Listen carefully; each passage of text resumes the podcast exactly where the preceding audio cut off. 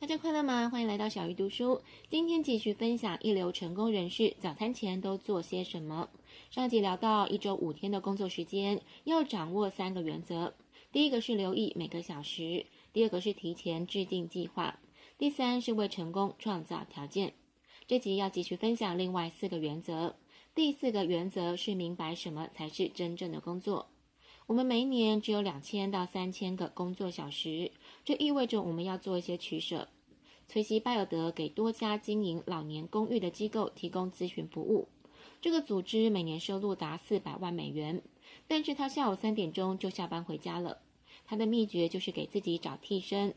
作为一个领导，工作上首要的策略就是将任务分配下去。也许你会说，我并不是领导，不能分配任务给别人做。那么，作者希望你至少能分辨出什么是真正的工作。至于不属于工作的事情，可以当作是停下来休息片刻。例如，作者在下午经历低潮的时候，他会出去小跑一圈。也许跑步看起来不像正经的工作，但他常因此获得更好的灵感。第五个原则是勤加练习。虽然我们大多数的人没有远大的志向，但仔细思考的话，会发现。工作其实也像是一场演出或是比赛，因此如果可以把自己当成运动员一样，多学多练，并且努力提高技能，相信一定可以把自己的事业提升到一个新高度。而最佳练习的方法就是刻意练习。这种方法包含了两项内容，一个是对个人表现的及时反馈，另外一个是掌握某一种技能所需要大量重复的练习。接下来看第六个原则，给自己充值。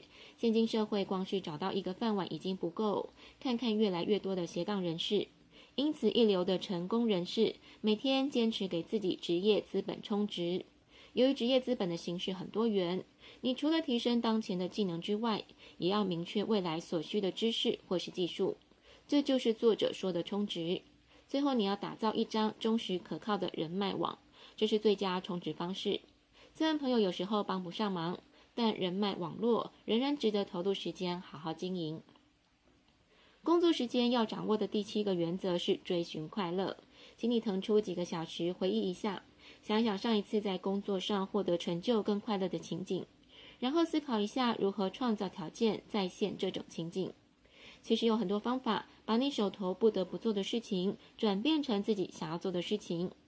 一流的成功人士会不断审视自己的时间利用情况，评估哪些东西带给他们快乐，哪些东西却没有做到，这样他们就知道该投入更多时间追寻快乐，在无关紧要的事情上节省精力。当你知道时间安排非常重要之后，那么该如何彻底的改进呢？首先要记得记录好你的时间，写得越详细越好，包括睡觉、旅游、做家事、陪家人等。第二步是做一点算术。看一看这份记录给你什么感觉？哪些项目花费太多的精力？哪些又投入不足呢？哪些是你最想改进的呢？第三步是面对现实，如何好好利用时间，其实取决于你的安排。把每周的每个小时都看成关乎取舍的选择。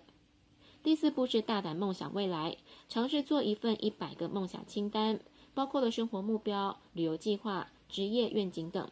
要放在经常看得到的地方，常常回顾。第五步是给你的梦想编织一张时间表，例如希望年底可以看到什么样的成果。以我在小鱼读书这个项目来说，我就希望年底可以达成订阅数破千的目标。所以希望喜欢我节目的朋友可以多多订阅跟分享。第六步是把目标细化分解，把目标变成具体可以操作的步骤，比如我自己可以更积极的跟朋友分享。第七步是制定具体的计划，每周做一次回顾，像我就可以检视自己这一周跟几位朋友分享成效如何。第八个步骤是对自己负责，志向远大当然很好，但是如果不创造条件，一步步的实现，那就是白日梦而已。